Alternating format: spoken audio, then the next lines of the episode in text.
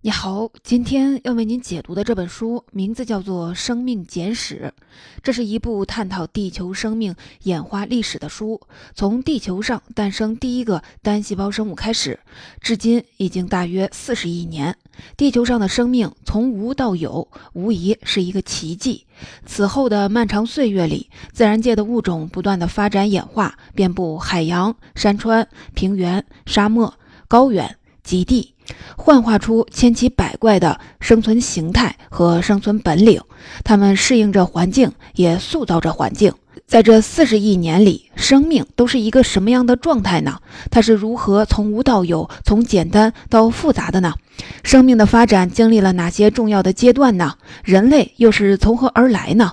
面对这些问题，我们往往最多知其一二，而难以认识全局。幸好，随着大量化石的发现和古生物学研究手段的进步，今天的科学家已经能为地球生命的演化史勾勒出一个大致的轮廓，从而让我们加加深对大自然和人类自身的理解。这部《生命简史》的作者是英国著名古生物学家、剑桥大学教授理查德·福提。福提一生的学术成就斐然，他是英国皇家学会会员，曾担任世界最古老的地质学会——伦敦地质学会的主席，还获得过英国古生物学会的终身成就奖。同时，因为在科普事业上的突出贡献，福提也曾被授予刘易斯·托马斯科学作家奖和迈克尔·法拉第科学贡献奖。《生命简史》是他的代表作，1997年一经出版便大获成功，被美国《时代周刊》评为年度十大推荐图书之一。作为一名享誉世界的古生物学家，福提把他毕生所学都凝结到这本《生命简史》中。虽然本书成书于二十多年前，在此期间，古生物学界又有了很多新的科学发现，但福提在中文版的序言中指出，书中内容的梗概基本不受影响。这本书就像是一座生命博物馆，而福提就是博物馆里的导览员。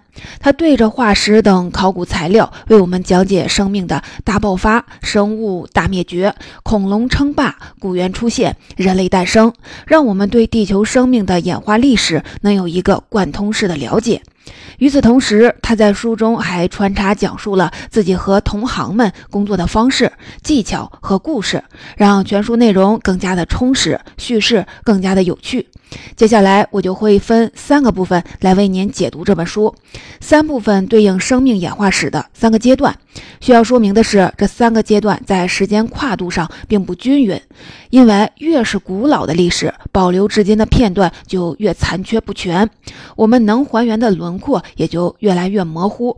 同时，生命演化的速度也并非一成不变，而是呈现一个不断加速的趋势。所以，第一阶段的时间跨度长达三十多亿年，第二阶段的跨度接近五亿年，而最后一个阶段的跨度就只有六千五百万年了。第一阶段，我们就主要聊聊生命是如何在海洋中孕育的。第二个阶段，我们来探讨生命是如何从海洋走向陆地的。最后，我们再把目光放到自己身上，看看哺乳动物和人类是如何成为生命舞台上的主角的。第一部分，让我们先从地球生命的起点——海洋讲起，说说生命是如何在海洋中孕育的。我们知道，从细菌到大象，从蝙蝠到卷心菜。地球上的所有的生命在分子层面上都共用一套密码，不管什么生物都以 DNA 作为遗传物质，不管在什么生物体内，DNA 上的特定序列都对应特定的氨基酸。这种惊人的相似性证明，地球的所有生命都有一个共同的祖先。那么，这个祖先来自哪里呢？答案就是海洋。地球诞生于大约四十六亿年前。那时候的地球和今天完全不一样，火山喷发出来的蒸汽刚刚形成海洋，大气中还没有氧气，而是充斥着危险的氨气、甲烷和水蒸气。当时的地球表面满是尘埃和喧嚣，陨石不断的撞击，火山持续的喷发，看起来看起来像是一片炼狱。但科学家们通过实验模拟发现，恰恰是这种极端的环境，能自发地把无机物转化成氨基酸、核酸、细胞膜这些构成生命的原材料。有了生命的原材料，生命就有了诞生的可能。不过这还不够，就像汽车被组装了起来。但如果不加油点火，仍然无法运转一样。生命活动要想进行，就必须有能量的持续注入。那能量来自于哪儿呢？经过梳理生物的亲缘关系，科学家们发现，地球生命的最原始的物种是一类极端嗜热的厌氧细菌。这类细菌只能在缺乏氧气的高温的环境下生存。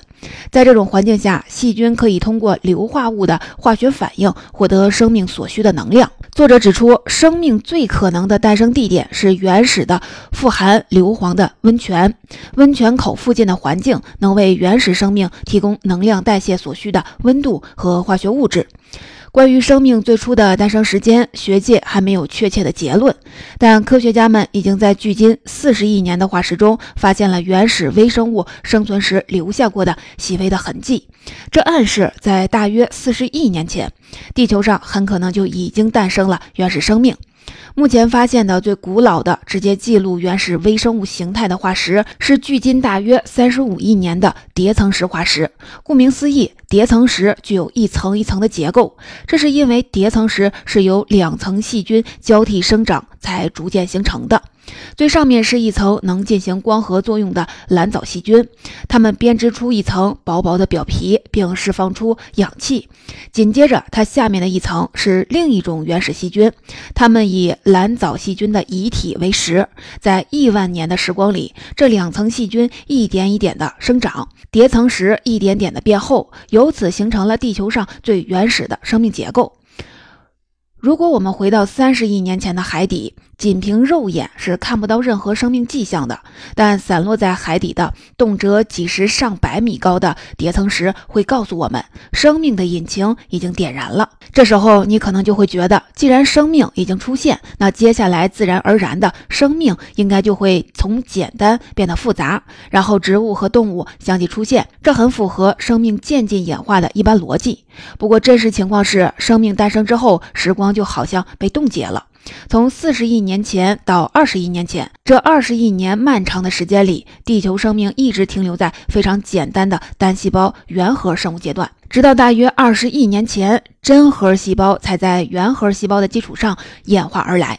作者指出，真核细胞的来源很可能是不同原核细胞之间形成了某种共生关系，比如一个细菌进入另一个细菌体内生存。这其中的具体机制非常的精妙。我们之前曾经解读过一本专门讲述真核生物诞生原因的书，名字叫做《复杂生命的起源》。有兴趣的朋友可以找来听听。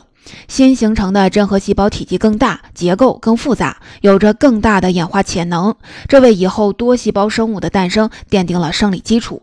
与此同时呢，在漫长的时间里，蓝藻细菌一直在不断的通过光合作用向外释放氧气，已经显著的提高了海洋中的氧气含量。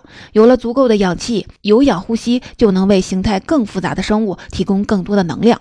最终，在生理结构和自然环境都齐备后，由多个真核细胞聚集在一起形成的多细胞生物出现了，动物也从此登上了历史的舞台。目前有化石记录的最早的复杂多细胞动物是出现在大约五点八亿年前的埃迪卡拉生物群。这些动物化石最早在澳大利亚的埃迪卡拉山地中被发现，所以由此而得名。埃迪卡拉生物群里的动物都是软体动物，它们仅仅出现了四千万年，就突然在。岩层中神秘的集体消失，这次生物大灭绝事件的具体原因我们还不得而知，但它的意义非同寻常，因为在此之前，地球生命的种类总是在不断的增加，在增加，而这次灭绝是有史以来生物物种的第一次大规模减少。不过，我们不必为埃迪卡拉生物群的消失而伤心，因为不久之后发生了另一件大事儿，足以冲刷掉一切的惋惜。这件大事儿就是大名鼎鼎的发生在五点四亿年前的寒武纪生物大爆发。寒武纪大爆发有多重要呢？举个例子，很多古生物学家直接把地球生命的全部历程分成两个阶段，一个是寒武纪大爆发之前的阶段，另一个是大爆发之后的阶段。足见其历史地位之高。在寒武纪大爆发之前，地球上的所有的动物都只有软体结构，体型很小，外形也很相似。但寒武纪大爆发之后不久，化石记录下来的物种数量迅速的增多。今天几乎所有动物的祖先在短时间内纷纷的出现。关于寒武纪大爆发的确切原因，目前学界还在讨论之中。作者认为，寒武纪生命多样性的爆发很可能是当时物种体型增大的结果。在此之前，因为所有的动物都是软体动物，而且体型啊都很小，所以就算已经演化出了不同的门类，但一直都很很难在化石上留下自己的独特印记。而寒武纪大爆发之后，动物们的体型增大，也进化出了各自不同的硬壳，所以就更容易在化石中留下自己的样子，这就形成了寒武纪大爆发的现象。而且，寒武纪大爆发还彻底改变了动物们的生活节奏。在此之前，动物们一直以一种与世无争的态度过着缓慢平和的生活。但寒武纪大爆发之后，生态系统开始出现竞争，动物们积极的比拼争斗，适应环境，永无休止的生物演化竞赛就此开展。改变一旦发生，就是永久性的。直到今天，生物演化竞赛依然没有停止。第二部分。迄今为止，我们讲到的所有生命故事都发生在海洋里。此时，地球上的陆地仍是一片贫瘠，毫无生命迹象。但经过几十亿年的准备，生命早已经对登陆跃跃欲试，并即将实现这一壮举。接下来的第二部分，我们就来聊聊生命是如何从海洋走向了陆地的。生命有一个特点。那就是不能容忍空白。任何位置、任何区域，只要有存在生命的可能性，就一定会有特定的生命形式参与其中，抢占所有空白的生态位。对于五亿多年前的地球来说，陆地就是一片空白。当陆地具备了存在生命的条件时，生命就一定会出现在陆地上。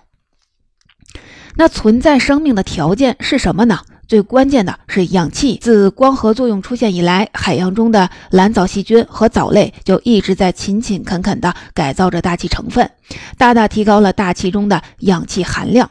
与此同时，氧气分子在高空中又可以自发地转变成臭氧分子，形成臭氧层，过滤掉来自太阳的危险的紫外线。这些都为植物和动物的登陆提供了必不可少的物理条件。万事俱备之后，植物迈出了走向陆地的第一步。根据化石记录，最早登陆的植物出现在寒武纪之后的奥陶纪，距今大约是四点八亿年。因为生命发源于海洋，所以植物登陆后面对的最大的挑战就是干旱。他们选择了渐进的战术，先在水边。扎稳脚跟，随后再深入内陆，先维持低矮的身高，紧贴地面以保持水分，再逐渐的长高来适应空气。稳扎稳打之后，植物成功的成为了陆地的居民。随后，动物也开启了登陆进程。最早登陆的是节肢动物。这些节肢动物和今天它们的后代，比如各种的昆虫，不仅长得很相似，而且生活习性也几乎没有什么变化。它们和植物相互依存，在土壤中扮演着分解者的角色，把有机质返还到土壤中进行物质循环。这份工作虽然并不起眼，但对维持陆地生态系统的稳定可持续具有不可替代的重要意义。节肢动物登陆后不久，脊椎动物也走向了陆地。陆生脊椎动物被统称为四足动物。顾名思义，这些动物都有四肢。四足动物进化自鱼类中的肉鳍鱼。这种鱼的特点是，它们的鱼鳍里都有骨骼和肌肉。登陆之后，就自然而然地演化成了四足动物的四肢。不过，要想在陆地上生存，光有四肢还不够。另一个重大的挑战就是呼吸空气。和植物一样，最早登陆的四足动物也采取了渐进战术。它们生活在水边和陆地的交界处，虽然进化出了肺，但也不能完全的脱离水体而生存。这类四足动物就是后来的两栖动物，但生命不能容忍空白。远离水体的陆地依然对生命有着强大的吸引力，这促使四足动物摆脱对水的依赖。到大约三点四亿年前的石炭纪，两栖动物进一步的适应了陆地环境，肺部的发育更加完善，产下的卵的表面也有了羊膜的保护，不用再像青蛙一样必须把卵产在水中。哺乳动物和爬行动物由此走上了历史舞台，生命一直在演化。地质活动也一直在进行。到大约三亿年前的二叠纪时期，地球上所有的陆地都漂移到了一起，连接成了一块巨大的超级大陆。在这片陆地上，各类动植物逐渐适应了陆地生活，绝大部分脊椎的动物门类陆续的出现，生命的演化进入了快车道。当然，其中也避免不了磕磕绊绊。大约二点五亿年前的二叠纪末期，因为可能存在的气候变化、海洋环境变化和地质活动变化，地球生命遭受了一次史无前例的大灭绝，大量生物彻底从历史舞台消失。据统计，有多达百分之九十六的海洋物种在此次的事件中灭绝了。这次大灭绝开启了三叠纪，恐龙也是在三叠纪时期登上了历史舞台。不过，恐龙刚出现时，并不是自然界中的优势物种，也并不像我们想象的那样庞大。实际上，最早的恐龙还没有一个成年人高。直到三叠纪末期的又一次的大灭绝，打击了当时自然界其他的优势物种后，恐龙才抓住了机会，在接下来的侏罗纪越长越大，成长为庞然大物。接下来的故事我们就都很熟悉了。在长达1.4亿年的侏罗纪和白垩纪里，恐龙一直都是自然界当之无愧的霸主。我们之前介绍过一本关于恐龙历史的书籍，名字叫做《恐龙的兴衰》，感兴趣的朋友可以找来听一听。在这里，我就对恐龙的历史不展开说了。唯一值得一提的是，在侏罗纪时期，恐龙的一只逐渐进化出了羽毛，最终演化成了鸟类。自此，鸟类也登上了历史舞台。时间一天天、一年年的流逝，恐龙进化出了最庞大的身形和最强大的武器。它们对陆地的统治似乎永远不可撼动。哺乳动物虽然有着和恐龙同样悠久的历史，早已在陆地上生存了上亿年，但此时只能活在恐龙的阴影之中，而且好像永无出头之日。但大自然并没有打算让恐龙永远的保持自己的统治地位。六千五百万年前，一次突如其来的生物大灭绝事件给了恐龙沉重一击。除了鸟类以外，整个恐龙的家族全部灭绝了。关于这次的大灭绝的原因，学界至今仍然没有定论。但根据现有的证据，彗星撞击和火山喷发很有可能是罪魁祸首。而幸运的是，哺乳动物不仅在这次的灾难中逃过一劫，还顺势开启了地球生命的全新篇章。第三部分，生命不能容忍空白。恐龙从优势的物种的王座上跌落下来，就势必会有其他的物种蜂拥而上。历史选择了哺乳动物，并最终选择了人类。最后一部分，我们就一起来回顾一下这一段历史，聊一聊哺乳动物和人类是如何成为生命舞台上的主角的。所谓的哺乳动物，是一类能够通过乳腺分泌乳汁哺育幼体的高等动物，大到牛。大象、鲸鱼，小到猫、狗、老鼠，都属于哺乳动物的范畴。今天的哺乳动物是所有动物中多样化程度最高、分布最广泛的一类生物。自恐龙灭绝后，也一直是陆地上占据支配地位的优势物种。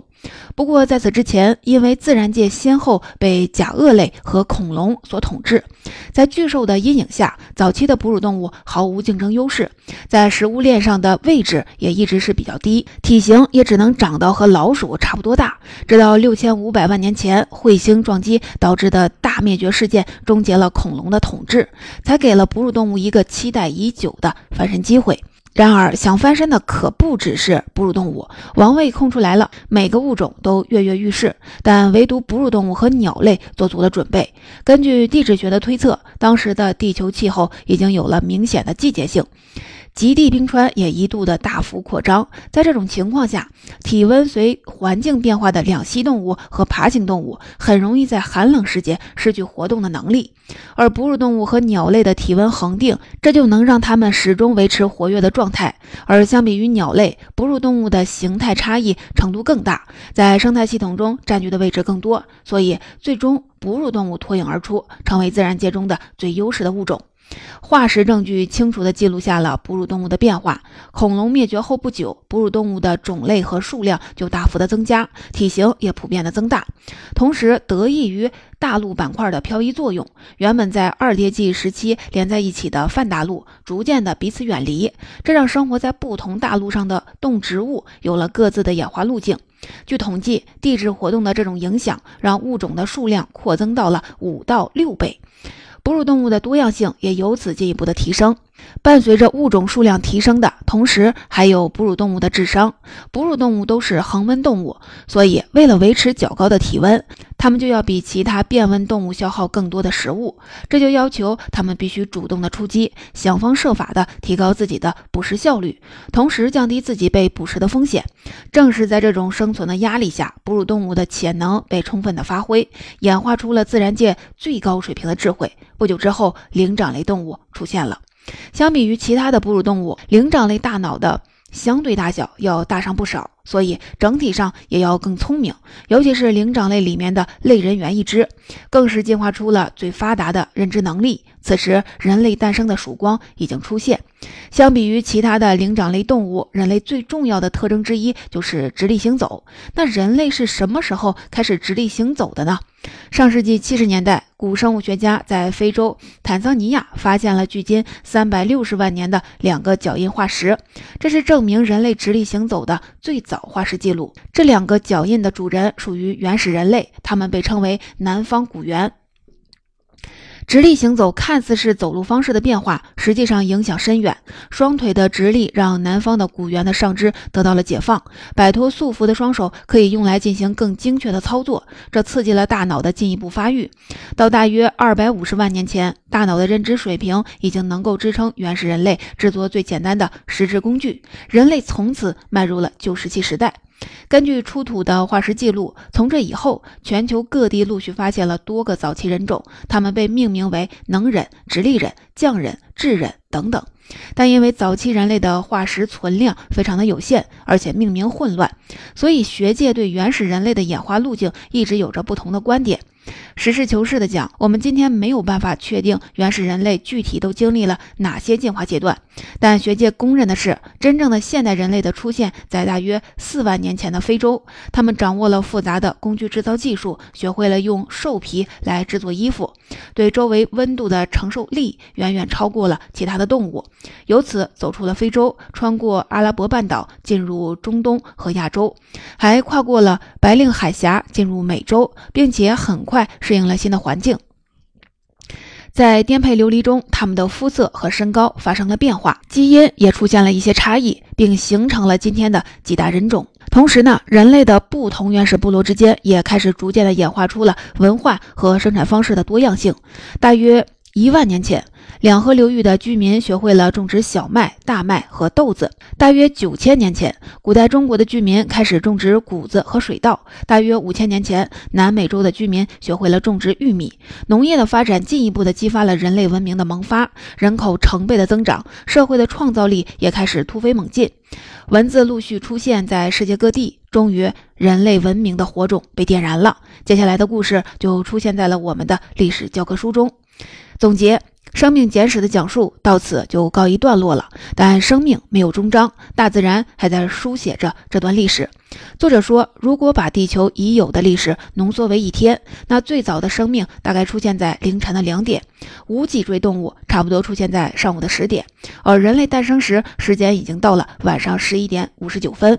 所以，相比于地球生命演化的全部的历程，人类还是一个非常年轻的物种。